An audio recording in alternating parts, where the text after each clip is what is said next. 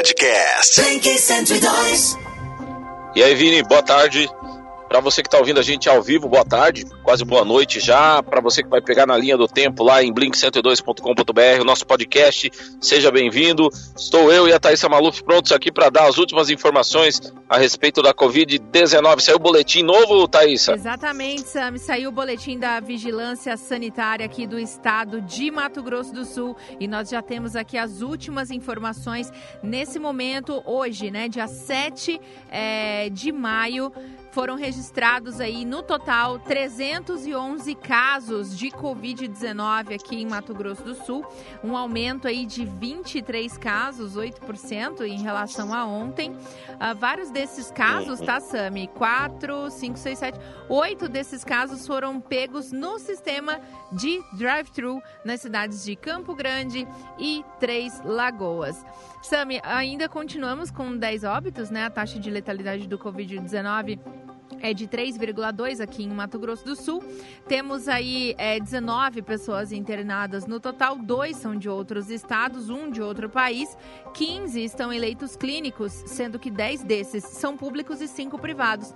E agora 7 pessoas ocupam leitos de UTI, 4 públicos e 3 privados nesse momento, Sami Nayef. É, então a gente continua aí com é, esse, essa taxa bastante controlada, apesar da, dessa subida de 23 é, novos casos aqui no Mato Grosso do Sul, Thaisa. É, eu tenho que ver, Thaís, eu tenho uma, assim, uma, uma coisa interessante para falar, para repartir com você, com o Vini Sim. e com quem está ouvindo a gente. Olha, o time do Flamengo, time de futebol, né, lá do Rio de Janeiro, o maior clube do país, segundo alguns, né, tirando o clubismo de lado. Então, assim, o time do Flamengo resolveu testar todo mundo que trabalha no Flamengo assim, jogador, pessoal que trabalha todo, eles resolveram fazer testar todo mundo para preparar uma volta uh, das atividades do, do, do, time de futebol, ok, Thaís? Sim. Então, ao todo, 239 pessoas no clube passaram pelo teste, ok? Sim. 200 e, 200 e, desculpa, 293 pessoas, quase 300 pessoas, tá, Thaís? Tá. Passaram por esse teste. 38 casos positivos de coronavírus entre o entre os funcionários e o time do Flamengo, inclusive três jogadores também estão com a Covid-19. Aí eu fiquei, eu fiquei pensando uma coisa assim: e se a gente começasse a testar em massa, Thaís, e pegasse uma grande quantidade de pessoas é, e testasse essas pessoas, quantos casos iriam aparecer? No Flamengo, dos 293, 38 casos positivos, 13% então é, de, dessa amostragem de testes do Flamengo são de pessoas que testaram positivo para a Covid-19. Só para a gente fazer uma reflexão, porque se houvesse teste em massa nesse país, se houvesse uma grande quantidade de testes, quantos por cento das pessoas seriam pegas com, com positivo para a Covid-19? O Flamengo fez isso, os jogadores que testaram positivos e os funcionários do clube que também estão entre os 38 casos positivos já estão fazendo a quarentena, viu, Thaís? Mas fica aí só para a gente fazer assim uma, uma reflexão. É, Sami, realmente é, é, bem, é bem assustador, né? Porque o Brasil é um dos países que não testa realmente em massa. É, isso é um dado muito preocupante. Inclusive, é tema de entrevista é, e reportagens em diversos jornais pelo mundo. É, então, realmente, estamos aí em uma situação complicada. Sami, a gente tem atualização aqui do estado de São Paulo, que é o epicentro né, é, da, da Covid-19 aqui no Brasil. É, o estado de São Paulo beira aí os 40 mil casos, tá? E o governo do estado chama atenção aí para o crescimento do vírus no interior, né? Já são aí no total, é, só hoje no estado de São Paulo foram confirmados aí 161 óbitos, ok? Então é realmente uhum. é, isso só do estado de São Paulo tá? A gente ainda aguarda aí novos números do Ministério da Saúde. Estão começando a lançar um pouco mais tarde esses boletins, né? Então, realmente aí... Não números... saiu ainda, Thaís, então? É, do Ministério da Saúde ainda não, tá? Bom, a gente, tem, a gente tem uma outra notícia aqui, Sami, é, que realmente aí acaba impactando direto na nossa economia. A gente sabe aí hoje, viu, o dia inteiro, né, que teve um corte na taxa de juros da Selic, né? E, e aí, enfim, não teve como segurar, né? Com a Selic reduzida aí a 3% ao ano, o dólar superou a marca de R$ 5,80 no dia de hoje, né? Então, é, realmente começa a complicar bastante para quem tem essas transações em dólar. E, e, é, e para nossa economia, uh, que, que cambia bastante né, mercadorias e tem esses parceiros comerciais que fazem trocas é, de mercadoria em dólar, realmente é uma situação é, calamitosa, né, economicamente. É, economia também, ó, é, não, não, dá nem para acreditar o que a gente vai ficar, o que a gente vai empobrecer como cidadão nesse país. É um negócio impressionante. O pessoal da classe média vai, vai sofrer muito, sofrer demais a partir de agora. Então, assim, o dólar é, o dólar, você falou, você falou aí do dólar comercial, né, Thaís? Eu não sei isso. se você sabe, mas o, o turismo, turismo, fechou isso. acima de seis, seis reais. Exatamente, exatamente. O turismo fechou acima de seis reais, ele já vem fechando acima de seis reais é, desde a da, da, penúltima semana, né? Ah, porque justamente já tinha aí passado o, o patamar dos cinco reais e cinquenta centavos. Ele sempre opera aí de 30 a 38 centavos a mais do que o dólar comercial. Então, realmente aí não é nenhuma surpresa o dólar turismo nesse momento estar aí sendo praticado acima dos seis reais. O que as pessoas precisam entender, Sam, eu acho que a gente como comunicador precisa é, ter, dar essa explicação para as pessoas, é que com o dólar muito alto e muitas vezes o pessoal fala, ah, Thaisa, por que, que você fala tanto do dólar, do crescimento do, da alta do dólar? O que que, tem, que que isso tem a ver com a minha vida, né? Muitas pessoas alegam isso. Mas, gente, o dólar em si, ele regulamenta tá? Ele é, ele é moeda base para distribuição na verdade, é da, enfim, de, de todos os tipos de serviço. Então a gente tem desde a alteração no valor do combustível, né? Quando ele é praticado, ele é vendido, ele é comprado em dólar. Isso altera uh, proporcionalmente o valor do frete, né? Uh, que vai ser cobrado de alguma encomenda que vai chegar na tua casa. É, né? Não só o valor do frete, mas também como o valor total do bem e serviço que é vendido em dólar no mundo inteiro, né? E, exatamente, então, Vini. vão ficar lá em cima. Exatamente. Então, assim, pessoas que dependem, vamos supor, medicamentos importados que são convertidos em dólar. Então, isso tudo acaba prejudicando muito todo, uh, todo esse processo de globalização, né? Que a gente já que, que já estávamos aí acostumados, né? Uh, eu estava até lendo um artigo ontem falando, falando sobre, sobre uma dúvida, né? Porque o que move o mundo são as perguntas, né? E a, pergun a grande pergunta era: o mundo está preparado para a desglobalização? Nós estamos preparados para desglobalizar, né?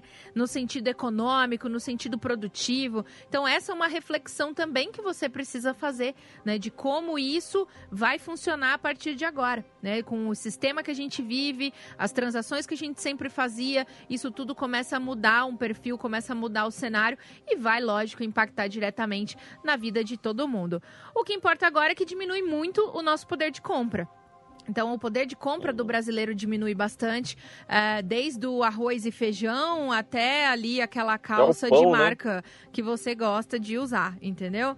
Então, assim, realmente afeta em todos os sentidos a mercadoria, porque ainda temos todo esse sistema globalizado, né, em que a gente não consegue suprir as próprias produções nacionais.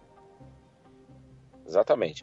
Bom, a OMS coloca o Brasil aí é, em um lugar no mundo é, da pandemia, é, um dos, dos, lugares que a gente não gostaria de, de estar, o Brasil, com mais, mais de 9,2% das mortes por Covid-19 no mundo em 24 horas.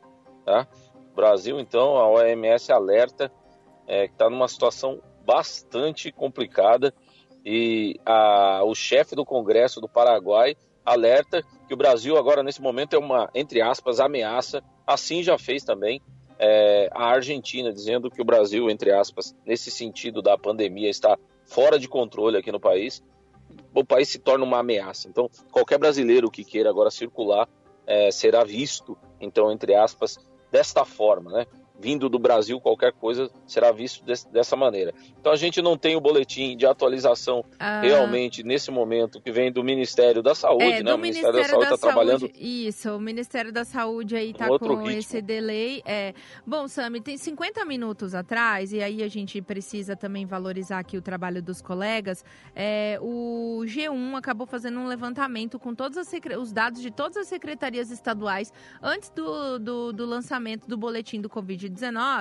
E eu vou falar aqui para nossa audiência, e aí, caso tenha alguma alteração dessa numeração apurada pelo G1 Nacional, a gente vai é, retificar aqui depois, tá? Uh, então, no total, o levantamento realizado pelo G1 das todas as secretarias estaduais de saúde foram registrados aí 9.054 mortes no total provocadas pelo Covid-19 em todo o país, tá? Então a gente uhum. tem aí. Você está uma... correta, está correto. É, então, então realmente aí existe já esse número, esse levantamento que foi feito por esses uhum. colegas, né? E a gente aguarda ainda a confirmação oficial dos números é, do, do Ministério da Saúde. Exatamente, é isso. Eu vou dar para você então o número de mortes nas últimas 24 horas, de acordo com o levantamento da World Meters, que está fazendo o levantamento é, no mundo inteiro, que as pessoas podem acompanhar. Então, segundo esse levantamento, 466 pessoas faleceram nas últimas 24 horas aqui no Brasil. Vamos esperar a confirmação desse número só, tá, Thaís? É, exatamente. Mas é, o número que você disse, de 9.054 mortes, é este mesmo, que está aqui no World Meters, tá bom? Né? E são 466 mortes nas últimas 24 horas. Uma coisa terrível, terrível, terrível. É, é... Tá, isso é isso por enquanto. Obrigado a você, obrigado ao Vini. Sami, uh, desculpa, eu preciso aqui fazer um, uma uma abordagem, né, aqui nesse, nesse último boletim. Uhum. Uh, na tarde de hoje, o presidente Jair Bolsonaro incluiu a uh, construção civil e indústria em lista de atividades é, essenciais durante a pandemia. Ele foi hoje a pé até o Supremo Tribunal Federal, junto com ministros e um grupo de empresários também, que pediam ao Supremo Tribunal Federal, então, é, o afrouxamento das medidas de restrição né, nas cidades, na, nos estados e cidades que declararam lockdown e nas outras cidades também e estados que existem governadores que fizeram aí o fechamento é, de diversos serviços, tá? Então ainda também existe esse embrólio político, né? É, porque o Supremo Tribunal Federal já tinha dado a decisão de que o controle, né, do ir e vir é, dos estados seriam de autonomia dos estados e das prefeituras. E agora o presidente Jair Bolsonaro foi fazer o pedido, foi fazer um pedido, vamos dizer assim, de forma física. Ele foi até o Supremo para poder fazer esse pedido para o Supremo Tribunal Federal reconsiderar essa decisão para que o presidente, para que o próprio presidente Jair Bolsonaro tenha aí o poder de abrir ou não o comércio em determinados estados e cidades do Brasil. Ok. Então tá. É isso, vamos ver se a gente confirma o número de 466 novos óbitos daqui a pouquinho no boletim é, do Ministério da Saúde, se ele sair, né? Se não sair, a contagem é essa mesmo.